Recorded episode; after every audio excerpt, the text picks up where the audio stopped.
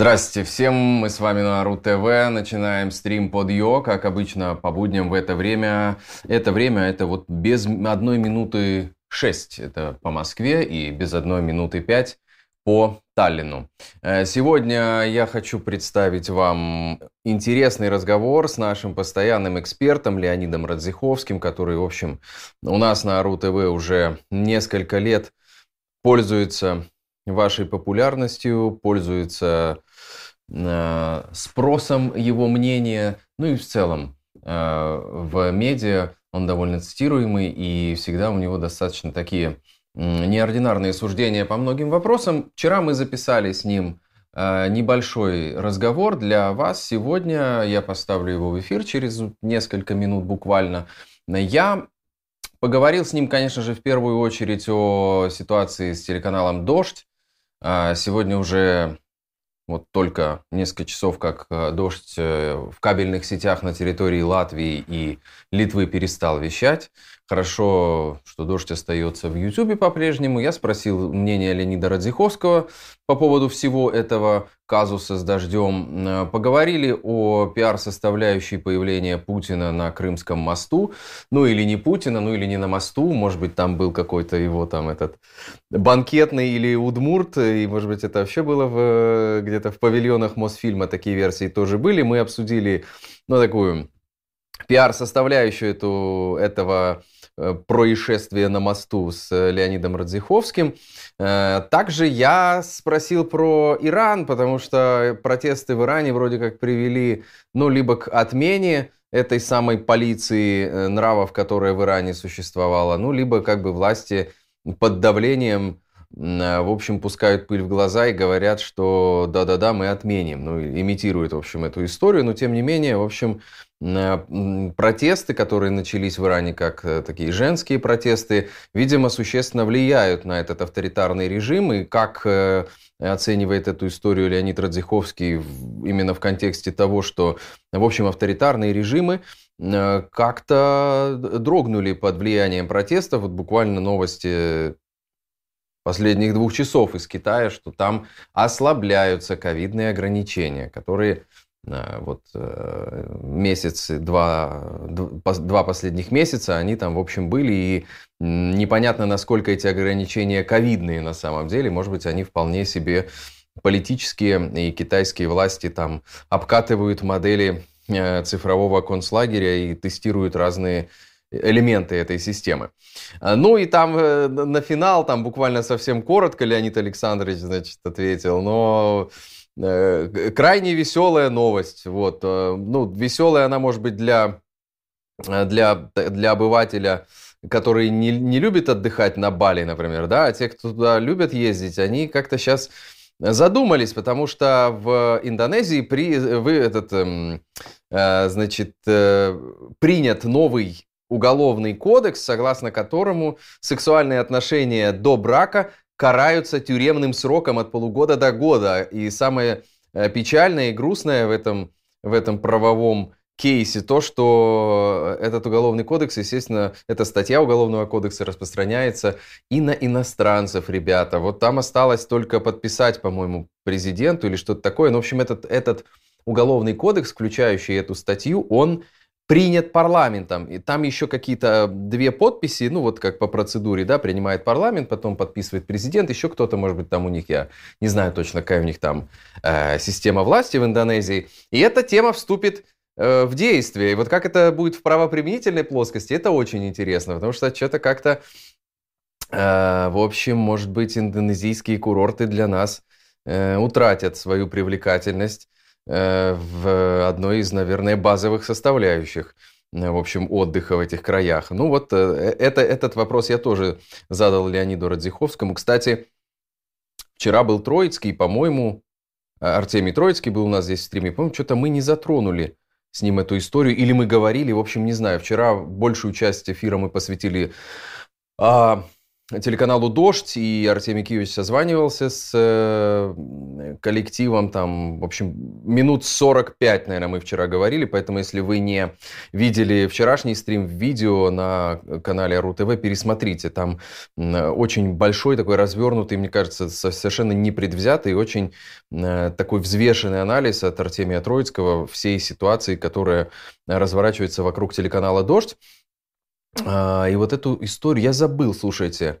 Про Индонезию спросила его или нет. В общем, в любом случае, если я не спросил вчера, то завтра Артемий Троицкий по плану у нас здесь в Подъё появится в 6 вечера по Москве и в 5 по Таллину, поэтому завтра точно мы это дело обсудим. А, вот, э, и после, после Леонида Радзиховского, который уже через пару минут будет э, запись э, у нас в эфире, я хочу тут чуть-чуть поговорить про атаку беспилотников на аэродромы в глубине территории России, конкретно на аэродром Энгельс и на аэродром, который находится в 100 километрах э, в Курской области, в 100 километрах от границы России и Украины.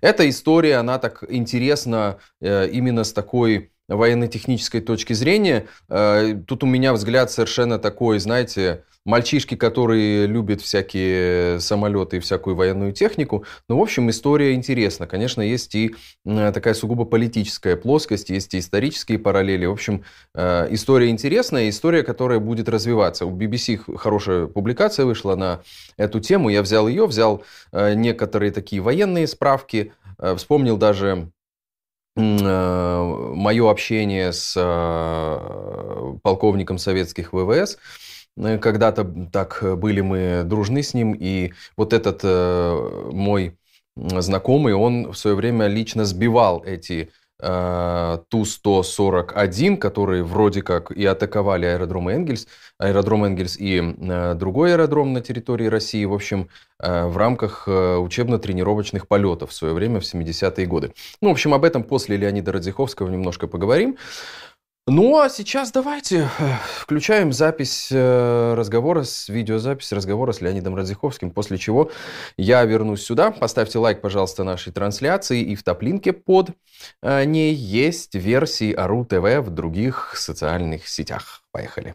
Здравствуйте, Леонид Александрович. Спасибо, что нашли время для того, чтобы поговорить с АРУ ТВ. Здравствуйте. Рады вас видеть. Ну, конечно же, в первую очередь я хотел бы спросить вашего мнения, ваше мнение о э, аннулировании лицензии телеканала «Дождь» в Латвии.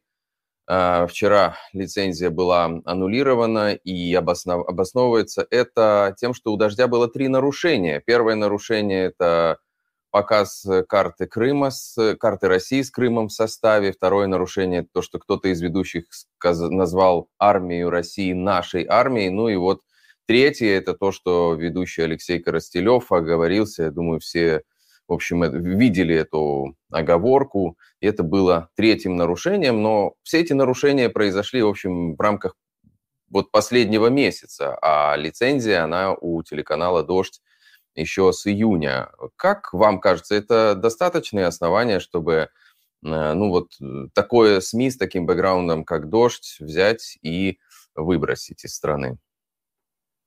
Ну, что значит достаточно или недостаточно? Весь вопрос, а судьи кто? По-видимому, с точки зрения латвийских законов, это достаточно. Но если недостаточно, то дождь может на них суд подать, судиться. Может, э, может быть, международный какой-то суд подать, не знаю. Я латвийские законы не знаю, поэтому судить не берусь. Но, видимо, с точки зрения закона достаточно. С точки зрения политической целесообразности, ну, это цензура обычная, а, политическая цензура, дождю к цензуре не привыкать.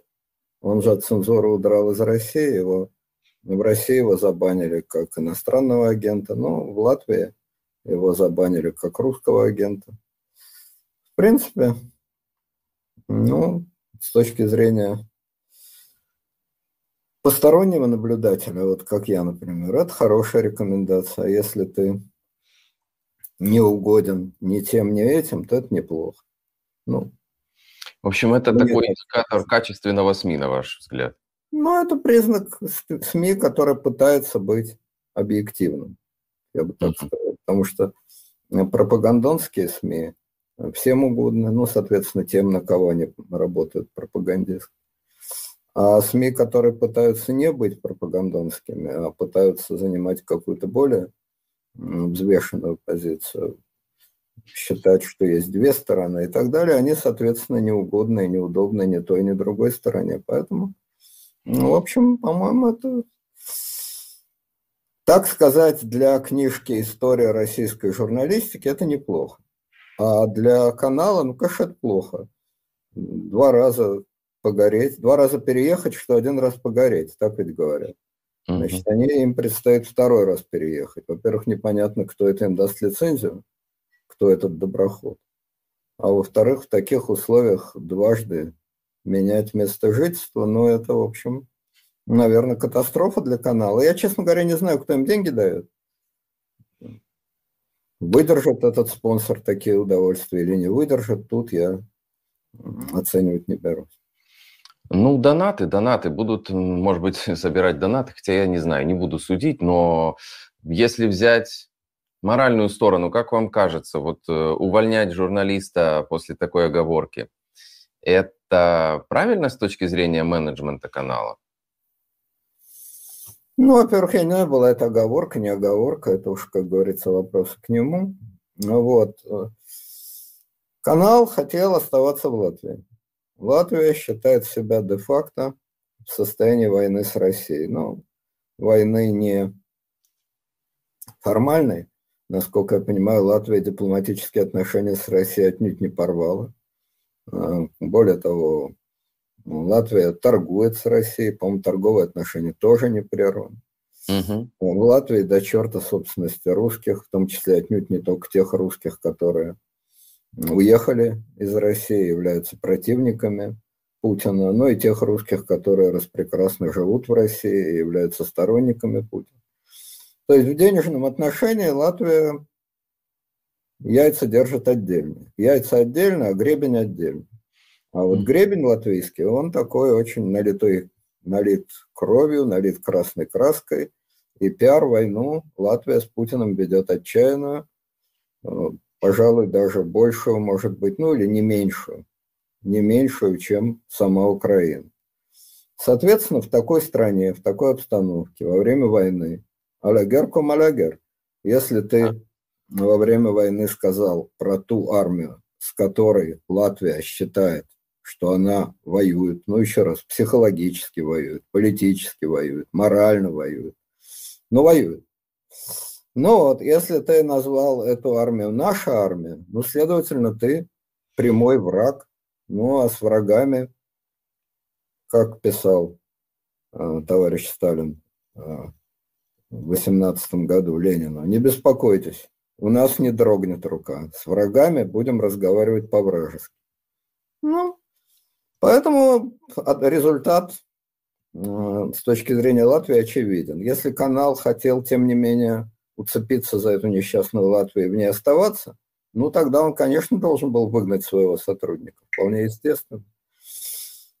Вот, ну, насколько латвийская цензура э, жестче, чем российская цензура, да черт их разберет. Ну, наверное, в этом вопросе, в вопросе СВО в России или войны в Латвии примерно одинаково. Но вообще в чужой монастырь со своим уставом не лазят. Если ты удрал из России, то изволь отдувать номер, изволь вести себя так, как требуется в той стране, куда ты удрал. Но вот в Россию удрал такой в свое время Джулиан Ассанж, по-моему, или как его там зовут? Эдвард или... Сноуден вы имеете в виду, наверное? Сноуден, Сноуден. Сноуден. Да. Ну, это американец, который переругался с американским правительством сказал, что американское правительство совершает разные преступления, нарушает там такие законы, сякие законы, и удрал. Удрал он в Россию. Ну, сидя в России, он продолжал, продолжает проклинать Америку. Но если бы, явившись в Россию за крышей, этот самый Сноуден стал бы проклинать Россию, говорить, что Путин диктатор, что СВО – это там военное преступление, ну и в таком роде выступать то было бы довольно естественно, чтобы Россия его вышибла. Вот. Но Сноуден, не будь дурак, понимает, что из России ему драпать особенно некуда. Ну, разве что в Северную Корею какую-нибудь. И поэтому он бодро проклиная Америку. При этом распрекрасно следует российским правилам. Ну вот, скажем, Сноуден говорит, что в Америке нет свободы, что ЦРУ подслушивает разные разговоры в посольствах. По-видимому, или он считает, что в России есть свобода большая, чем в Америке, и что ФСБ не подслушивает разговоры в посольствах, вообще никакие разговоры не подслушивает. Это один вариант. Второй вариант, что он себе говорит, да черт с ним с ФСБ, пусть подслушивают, кого хотят, мне-то что. Живу в России, они мне крышу дали, дали. Я чем занят? Тем, что я проклинаю Америку. Ну, и буду ее проклинать дальше. А что у них там в России происходит, мне-то какая разница? Да, ну, недавно, кстати, российское гражданство получил этот Сноуден. Ну вот, тем более. Значит, э, ну и дождь мог бы тоже так рассуждать. Из России мы удрали, удрали. Крышу получили, получили. Ну, ясное дело, что в Латвии много всяких чудес происходит. Ну, какое нам дело до Латвии? Наше дело Россию ругать. Вот, а, значит, ну, оговорочки такие, вроде оговорочки, но, понимаете, одна оговорка – это оговорка, две оговорки – это уже тенденция. Значит, им латвийцы могут сказать, латыши могут сказать, так вы определитесь, вам кто свой, кто чужой. Но пока какая вам армия? Наша армия. А какая вам армия? Ваша армия. Ну, раз вы сами определиться не можете, ну, мы за вас определим, кто вам свой. Ну, Но все-таки, все-таки, Леонид Александрович, если взять удельный вес того, что Дождь делал против путинских властей, сколько дождь делал для, не знаю, там, снятия этой пелены с глаз обычных россиян, да, там, э, и, и, и то, что там были несколько вот этих эпизодов, но ведь это невозможно даже сравнивать. Вы меня считаете генеральным прокурором Латвии, вы ошибаетесь. У меня такой должности нет. Я всего лишь обычный московский пенсионер. Поэтому уговаривать меня что не надо закрывать дождь, довольно бесполезно. Вы это латвийскому прокурору расскажите. Я вам говорю, как с моей точки зрения э, воспринимают это дело э, в Латвии. Вы иммигранты, политические иммигранты. Так извольте шестерить, извольте плясать, угу. извольте ботинки полировать. Не хотите? Ваше право, у нас свободная страна, мы демократическая Европа. Ну и валите отсюда к ядрене фень. Мы же вас в тюрьму не сажаем, не сажаем, ничего вам плохого не делаем. Катитесь отсюда и все. В Россию мы вас не депортируем. Если у кого-то, э, я понимаю, что ваши слушатели, те немногие, которые удостаивают меня своим благосклонным вниманием, они делятся на несколько категорий. Одни кричат, значит, сейчас э, закричат или напишут в свойственной им яркой эпистолярной манере. Так вы, значит, оправдываете Россию, так вы, значит, сами агент ФСБ. Вот вас бы обстреливали, вам бы свет отключали, мы бы на вас посмотрели. Ну, что я могу на это ответить? Друзья мои, если бы меня обстреливали и мне свет отключали, я бы не выступал э, по телевизору и точно бы проклинал и желал бы всех бед и несчастья не только тем, кто меня обстреливает, но и тем, кто, хотя бы оговариваясь, говорит про этих обстрельщиков наши. Вот если бы я был вьетнамцем, которого напалмом жгут американцы, то я бы проклинал не только американцев, но и тех, кто называет американцев нашими. Но если бы я был э, украинцем, который сидит без света, то я бы очень плохо относился к России, к российской армии. Если кто-то называл бы российскую армию нашей, я бы бесился. Понятно, конечно. Другие скажут, что да как вы смеете вообще сравнивать свободную Европу, демократическую, либеральную Европу и ваш страшный Рашкин совок. Друзья мои, я ничего не сравниваю, просто свободная, либеральная, демократическая Европа ведет себя точь-в-точь, как страшный Рашкин совок. Это не я себя так веду, это свободная, либеральная, демократическая Европа так себя ведет. Я просто это констатирую. Наконец, третий русские патриоты облику морали. Э, естественно, скажут, вот они, латвийские сволочи. Насколько же правильно мы делаем, что ведем свою благородную СВО и освобождаем украинцев от тлетворного европейского влияния. Дорогие друзья, ваше право так считать, я так не считаю. И вообще, с моей точки зрения, белых и пушистых э, как-то на политической карте нет. Угу. Не является такой ни Россия, ни Украина, ни Латвия, хотя изнутри жители каждой из этих стран имеют все основания высказывать свои патриотические или антипатриотические взгляды. Вот. Ну, а что касается того, какой это урок для российских политических иммигрантов, ну, известно, какой урок. Сиди и не пятюкой. Если уж ты вляпался в такое, то сиди и не пятюкой. Помни, твой номер 16. Что позволено местным, может быть позволено, то тебе, дорогой друг, уж точно не позволено. Не нравится? Возвращайся в Россию и разбирайся с российскими властями.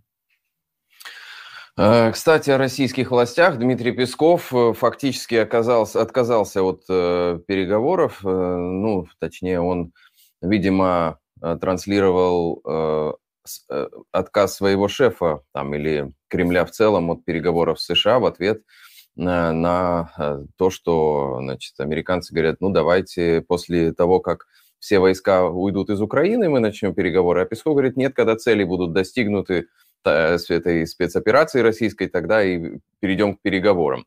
Вот как вы оцениваете этот эпизод в контексте дальнейшего развития событий и в том числе на фронтах в Украине? Ну, вы не совсем точно эту ситуацию описали. Американцы не предлагают вести переговоры с русскими по поводу Украины. Они говорят, они, то есть Блинкин, госсекретарь uh-huh. он сказал, что мы, американцы, Надеемся, что э, вся эта война закончится мирными переговорами отнюдь не между Америкой и Россией, а между Россией и Украиной. Ага, да. Но эти переговоры э, возможны, и мир можно достичь только на основе справедливости, а именно, чтобы русские войска ушли из Украины. Правда, он не уточнил, имеется ли в виду до линии 24 февраля или ушли из Крыма, ушли из Донбасса и так далее. Это позиция Украины. Но Украина более косноязычная, более расплывчатая, но по сути говорит то же самое. Мы готовы на мирные переговоры, если Россия уйдет из Украины. Но украинцы обычно уточняют, что речь идет не о линии 24 февраля, а речь идет о Крыме. Ну, симметрично, а лаверды, так сказать российские значит, политики, официальные лица говорят, да, мы тоже за переговоры, мы тоже за мир. Вообще все за мир. Русские за мир, украинцы за мир, американцы за мир, все за мир. Но каждый за свой мир. Да, но, значит, мы, русские, готовы на хорошие мирные переговоры и на справедливый мир. Но справедливый мир будет только после того, как мы выполним все цели своей СВО. Правда, Какие это цели? Обычно говорят, всем известные цели. Ну, может быть, они всем известны, но вот мне, например, они не очень известны, поскольку эти цели часто менялись. В общем, ничего нового в заявлении Пескова нет. Единственное, что я хотел бы обратить внимание, на весьма любопытный момент, а именно, что есть справедливость. Вот, как вы помните, Христос, стоя перед Пилатом, сказал, что есть истина. Вот что есть справедливость. И здесь, как говорится, разногласия по логическому вопросу. С точки зрения Украины, Россия на нее напала, и справедливость – это когда агрессора и захватчика выгоняют с той территории, которую он захватил. И тогда наступает справедливость. Так. С точки зрения России, Украина на нее напала, точнее НАТО на Россию напала, и справедливость будет только тогда, когда агрессора, пусть и не захватчика, но агрессора Украину и НАТО разобьют, выгонят с нашей священной земли, ну хотя бы из Херсонской и Запорожской областей, которые отныне неотъемлемая часть России, когда мы агрессора и захватчика украинско-натовского выгоним, с этой территории. После этого можно говорить о справедливом мире. Таким образом, перед нами некая логика лингвистическая разногласия. Так кто на кого напал? кто является нападающей стороной, а кто является обороняющейся стороной. Обе стороны, и Россия, и Украина, по-видимому, солидарны в том, что тот, кто обороняется, должен обороняться до конца, и его обороняющегося дело правое, а напавшего дело неправое. Теперь осталось договориться по мелочи. Это кто же все-таки напал, кто обороняется, кто нападает. Как только по этому вопросу будет достигнут консенсус, тут же обе стороны бодро сядут за переговоры и будет заключен справедливый мир. Ну, то есть никогда. Ну, это уж я не знаю. Надо, я думаю, обратиться э, за разрешением этого вопроса э, в какую-нибудь международную академию наук, не в Российскую академию наук и не в Украинскую академию наук, а в какую-нибудь международную академию наук и задать вопрос. Давайте определимся по терминам. Что есть нападение, что есть оборона, что есть агрессия, что есть защита. Как только ученые-мужи вынесут решение по этому животрепещущему вопросу, станет ясно, кто должен уйти по справедливости. Кто по справедливости должен уйти, а кто по справедливости должен остаться. Вот и все. А как вам, Леонид Александрович, такая версия, что НАТО и Украина значит, вместе спровоцировали Россию специально на нападение для того, чтобы ее ослабить, в общем, и уничтожить армию и военный потенциал России? Ну вот я же вам только что эту версию изложил. Это и есть российская версия. Ну, Россия уже не говорит, что украинцы прямо напали, вот пересекли границу, и украинские танки ворвались на территорию Белгородской области или хотя бы э, Донецкой. Да. Так Россия не говорит. Россия говорит, на нас напали. Но напасть можно по-разному. На нас напали в том отношении, что нас вынудили защищаться, хотя напрямую нашу границу никто не пересекал. Это версия как версия. Единственное, что меня немножко смущает в этой версии, если НАТО хотела спровоцировать Россию на нападение, то зачем же Россия поддалась на провокацию? Тогда получается, что Россия и ее руководство просто пляшет под дудку НАТО и выполняет, как умеет, натовские планы, и тогда цели спецоперации становятся целями НАТО, так получается. А Путин агент э, Масада, ЦРУ и кого там, и Ми-6. Это сказали вы. Да. Я ничего похожего никогда в жизни не говорил и не говорю. А за ваши слова будете отвечать вы, но не я. Договорились, я да. чисто логический вывод. Если НАТО хотела Россию спровоцировать, а Россия сделала ровно то, чего НАТО хотела, то получается, получается то, что получается. Как-то странно получается, я бы так сказал. Да. Да я подбрасываю идеи вашим прокурорам, может быть, это, знаете, как в традициях э, еще сталинского времени надо же готовить эту обвинительную базу для, э, для лидеров. А я в традициях хоть сталинского, хоть постсталинского времени заявляю прокурорам, что я ничего похожего, естественно, не говорил. И если у прокуроров есть какие-то вопросы, то это вопросы к вам. Договорились. К вам. Подтверждаю. Подтверждаю. Э, поговорим, э, хочу ваше мнение спросить. Мы часто с вами говорим о пиаре, пиаре политиков в тех или иных проявлениях. Вот э, Путин на Мерседесе на Крымском мосту. Почему на Мерседесе? Где же аурусы? Где, почему в такое время такая иностранщина вульгарная прет? Как вам кажется? Ну, может быть, наш российский автомобиль просто застрял и пришлось пересесть на Мерседес. Это одна версия. А, вторая версия, что ну, проезжая по мосту, все-таки, да, это не, невелика, как говорится, опасность, невелик риск, но он все-таки есть. Это почти зона боевых действий. Владимир Владимирович совершил исключительно мужественный и храбрый поступок. Ведь один раз украинские диверсанты э, взорвали мост, как мы понимаем. Вот. Он, значит, совершил действительно героический поступок, достойный верховного главнокомандующего. но рисковать при этом еще и российским автомобилем, это было бы слишком. А, Поэтому я думаю, что черт с ним, в крайнем случае пусть погибнет, ну не погибнет, боже паси, но будет, получит повреждения германский металлолом, но никак не российский. Я так для себя это объясню. То есть он заботится как бы о своем, о родном, обо всем, обо всей России, включая даже автомобиль произведенный. Автомобили, ведь автомобиль-то, между прочим, казенный. Как вы понимаете, у Владимира Владимировича из своего есть только «Волга» выпуска 1961 года и прицеп, да, да. который называется «Скиф». Это мы знаем из его декларации об имуществе. Но трудно представить, что такой раритет способен преодолеть Крымский мост.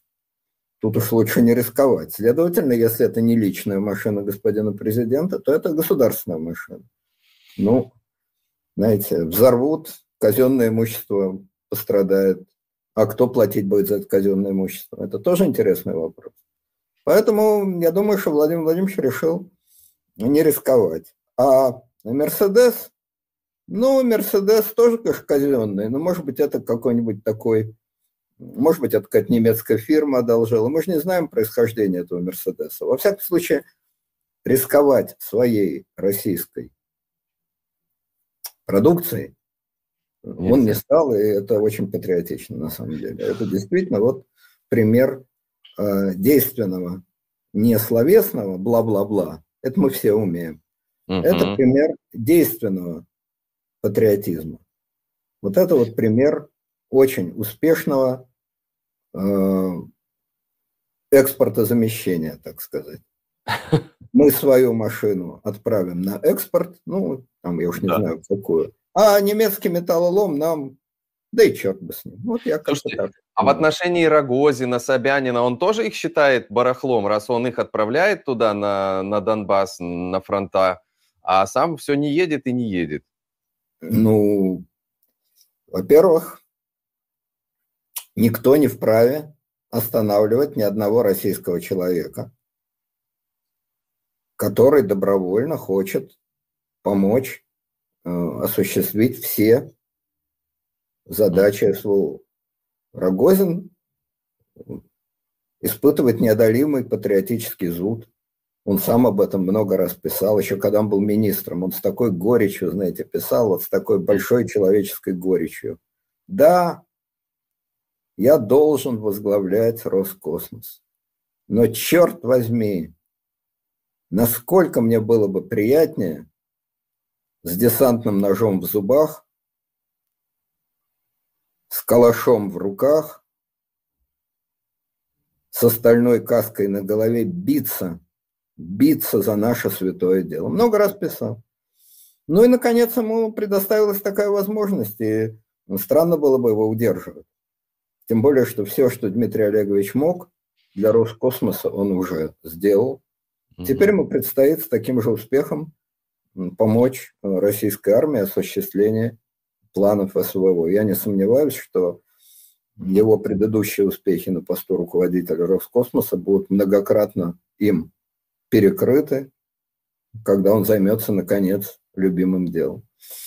Что касается Собянина, я, честно говоря, не знаю мотивов его поездки, но, может быть, он считает, и справедливо считает, между прочим, трудно поспорить, насколько успешнее была бы деятельность российских войск и вообще насколько лучше обстояли бы дела в ДНР и ЛНР, если бы там э, покрыли плиткой Э, ну, не окопы, окопы плиткой покрывать, наверное, неудобно, скользко будет. Но поля сражений.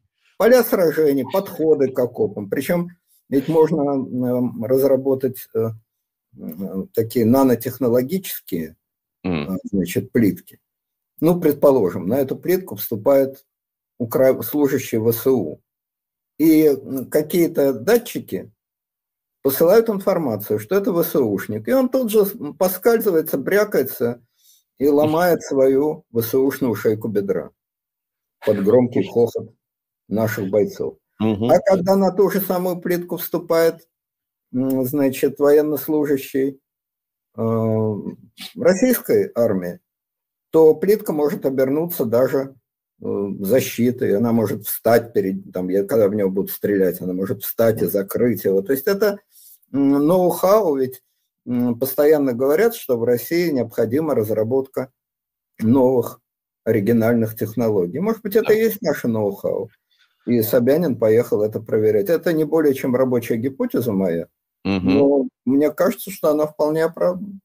Да, но вот а насчет Рогозина тут тоже не все ясно, потому что вот вы сказали про, про калаш, про нож десантный, но там э, вся экипировка у него, кроме шлема, она, в общем, иностранная. Тут не, буквально там, не знаю, несколько дней назад была новость, что у него там прям разобран был весь его гардероб, что там, в общем, все в основном натовского образца, включая винтовки, там оружие и все остальное. Ну что ж тут странно? Это трофеи, которые Дмитрий Олегович а. добыл в бою. Сначала он того самого десантного ножа, видимо. Ну, естественно, сначала он выхватил десантный нож из зубов, потом пустил его в дело, потом добавил калашом. Ну и по законам войны военные трофеи не считаются чем-то зазорным, наоборот. Поэтому мне кажется, что чем больше натовского снаряжения накручено на Дмитрия Олеговича, тем ярче это свидетельствует о превосходствах именно российской техники, потому mm-hmm. что ведь добыл-то он трофеи с помощью российской техники. Безусловно, эти трофеи добыты благодаря его гигантской физической и моральной силе, его храбрости, его стойкости, его военной изобретательности. Но это тоже российское ноу-хау, между прочим. Дмитрий Олегович все-таки русский человек. Конечно. Российский патриот. Поэтому как десантный нож, так и зубы, которыми он этот десантный нож сжимает. И то, и другое made in Russia – и этим самым Made in Russia он э, пиндосов и подпиндосиков крошит, как бог черепаху, и правильно делает. Да, вы очень качественно демонстрируете, как формируются нарративы, пиар, э, значит, стратегии и все остальное. Э, хочу про Иран еще вас спросить.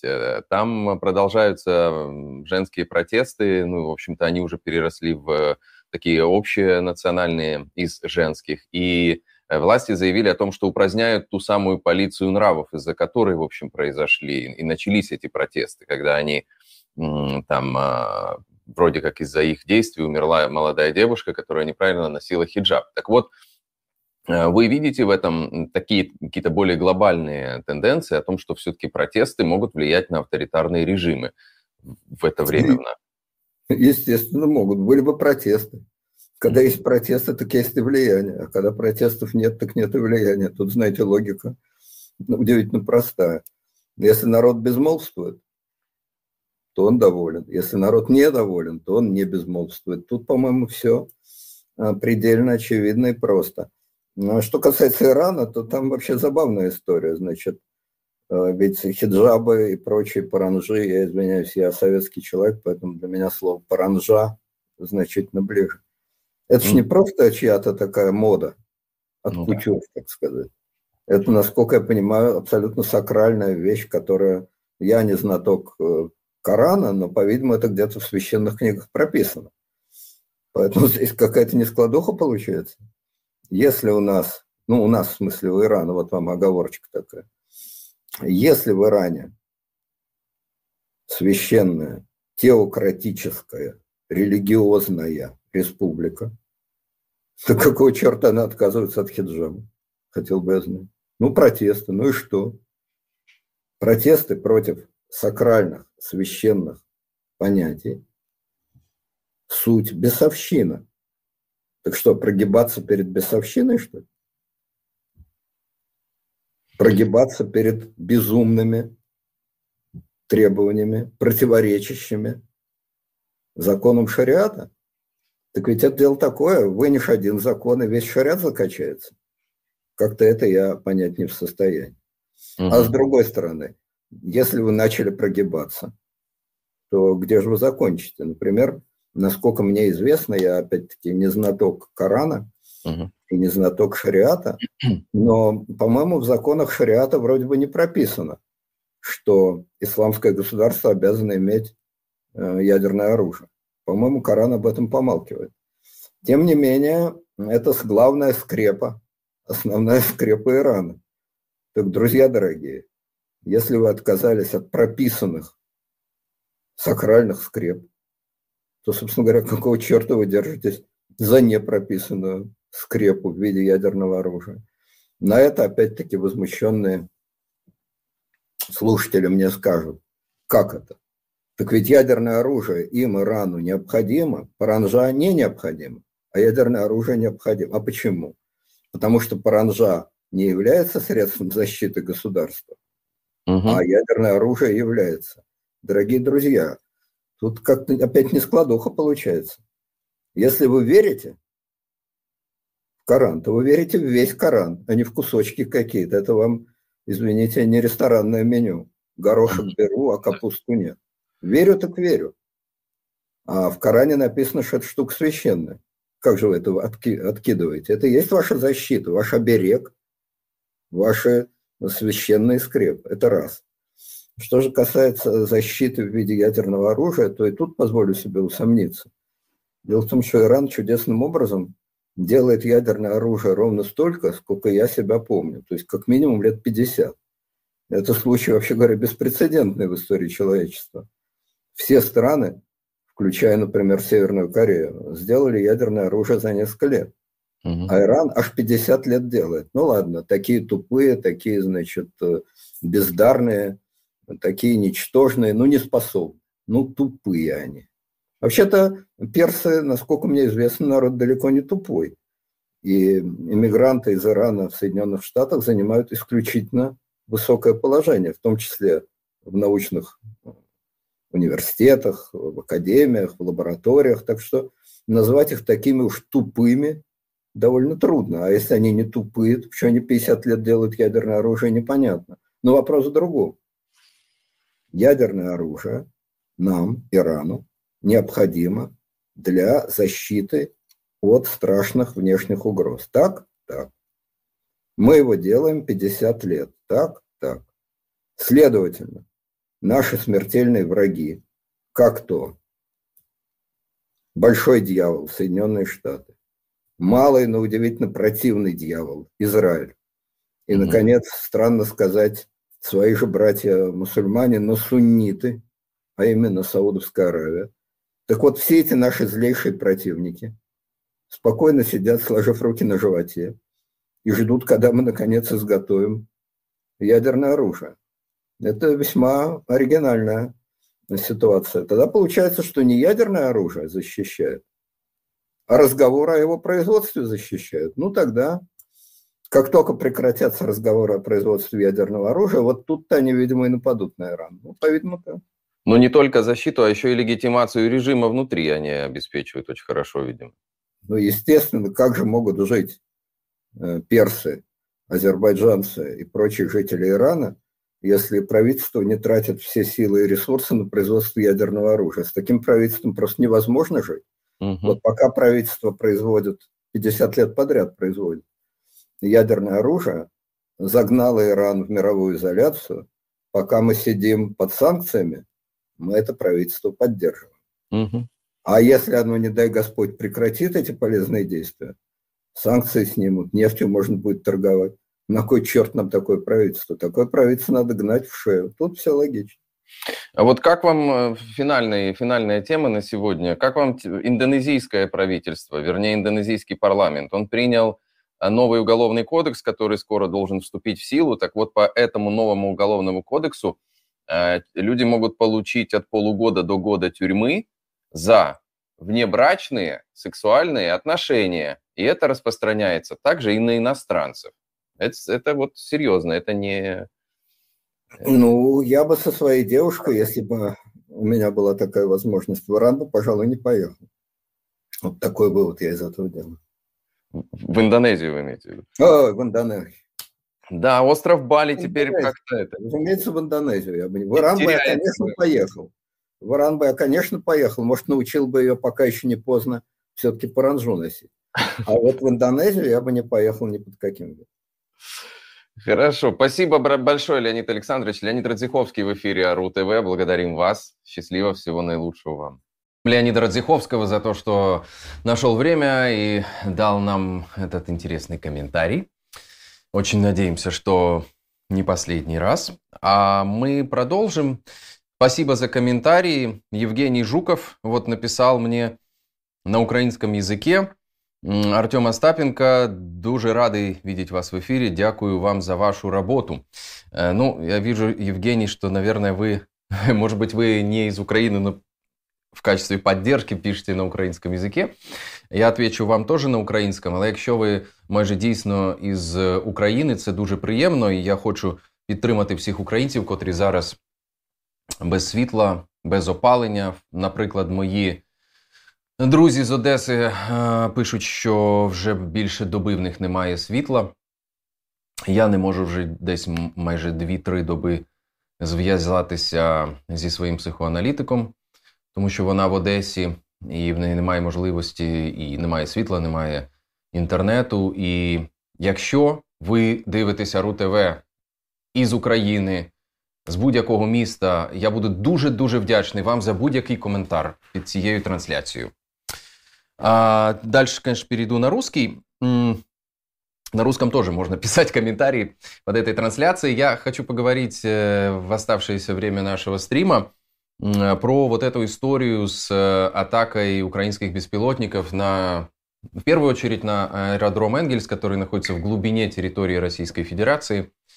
Это история, она, в общем, имеет два э, базовых таких аспекта, которые оба хуже для имиджа российской военной машины и, в общем, втаптывают э, окончательно в землю все ошметки. Здравствуйте, Леонид Александрович. Спасибо, что нашли время для того, мира. чтобы ну, поговорить. Ну, какой первый аспект? Значит, первый вариант это то, что, значит, э, старое советское барахло, которое украинцы подшаманили, стерли с него ржавчину и запустили Э, легко преодолевает ПВО Российской Федерации, все эти комплексы С-300, С-400 или даже С-500, как-то его проворонили.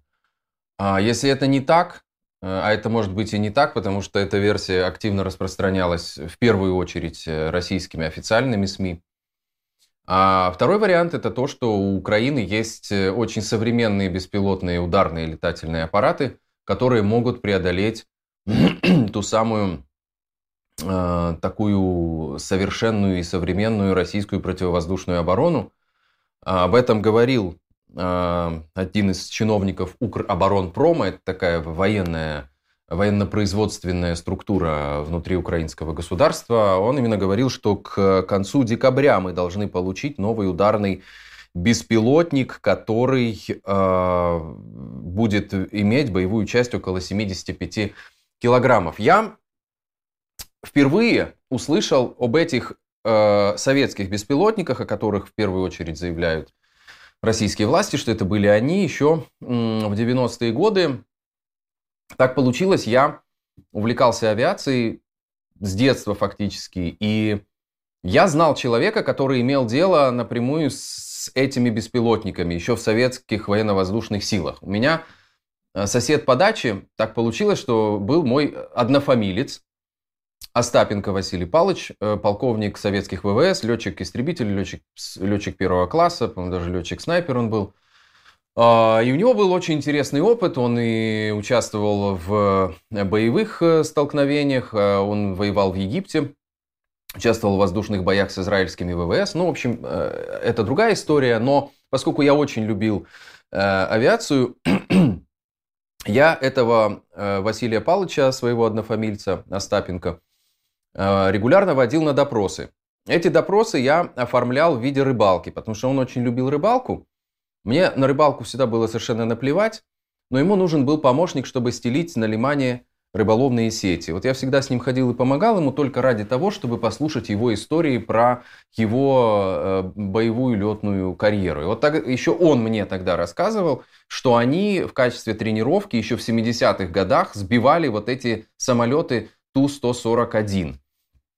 Сейчас Григорий, э, наш оператор трансляции, может уже поставить э, фотографию этого э, летательного аппарата. В общем, Ту-141 такая хреновина, которая э, сравнительно небольшая по меркам, э, ну, то есть она как, как небольшой истребитель, у него размах крыла там 3,8 метра и 14 метров длиной.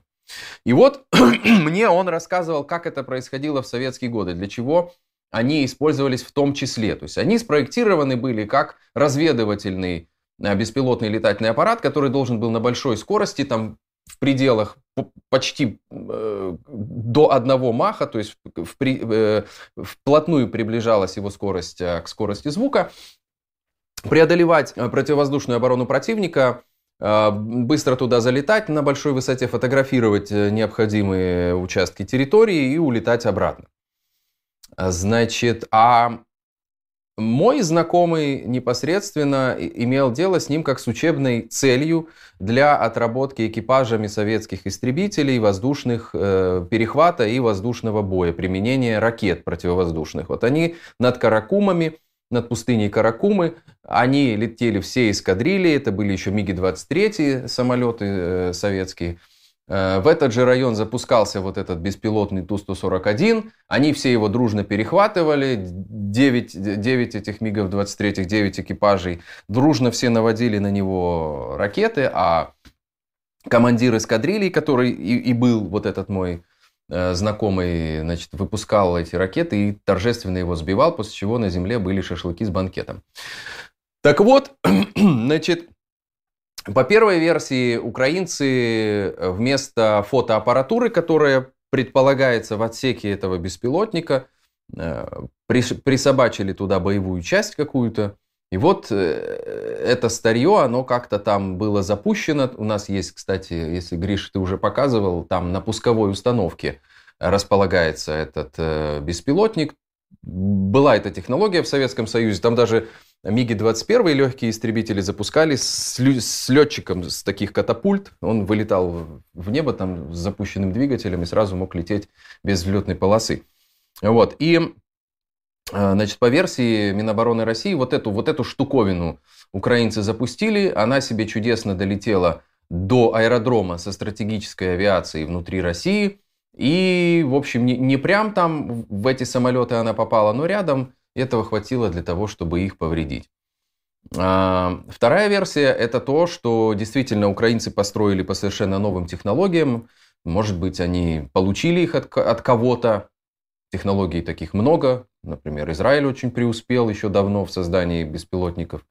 Да и Турция, да и много кто еще сегодня ими обладает. И у украинцев есть теперь свой беспилотник, который может такие штуки вытворять в принципе, больше событий говорит в пользу первой версии, что это действительно советский, тот, тот самый Ту-141, который там, в общем, залетал э, в разные окрестные страны, и в 2014 году их пытались применять не очень удачно э, над Донбассом, когда еще были, только начинались первые боестолкновения. Но, э, в общем, об, обе этих версии, как я уже сказал, они, конечно, очень печальный для, для современной российской военной машины.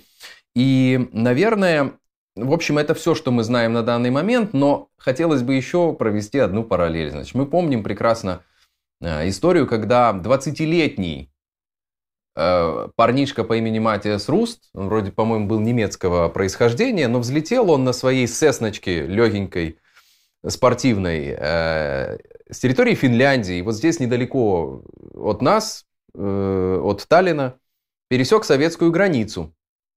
Правда, советское ПВО, видимо, было получше, и оно эту Сесну запеленговало, ему на перехват даже взлетел э, самолет МиГ-23, и летчики визуально его увидели, доложили об этом, но потом они его потеряли, и он благополучно долетел до Москвы и приземлился на Красной площади. Э, так вот тогда был снят было снято все командование ПВО Советского Союза и был снят министр обороны. Как мы видим сейчас, это не Сесна. И, в общем, атакованы э, аэродромы стратегической авиации в глубине территории России. И как-то что-то, ничего там у них не происходит. А, я думаю, это о многом говорит, и история это очень показательная. И, видимо, она не последняя история такого плана. Что вы думаете об этом? Насколько вы, как вы оцениваете, насколько вы разделяете э, те мысли, которые сейчас я высказал? Можете писать в комментариях под этой трансляцией. Я думаю, на этом мы будем заканчивать. Спасибо всем, кто писал слова поддержки. Завтра в эфире Ару ТВ Артемий Троицкий. Стартуем мы, как обычно, в 18 по Москве и в 17 по Таллину. Э, вопросы к Артемию Троицкому готовьте заранее. Это очень помогает нам делать эти стримы под Йо лучше. Спасибо большое. В топлинке под трансляцией вы можете найти не только соцсети и версии АРУ ТВ в других э, социальных медиа, но и наши дружественные каналы. Это канал Артемия Троицкого, э, который называется «Живой уголок», канал Арны Ведла, который называется «Не врать», канал Романа Качанова, известного режиссера, который называется «За и контра», и канал доктора политологии Андрея Бердникова, э, который называется «За и контра». Меня зовут Артем Остапенко, я провел этот стрим. До завтра. Пока. Спасибо всем.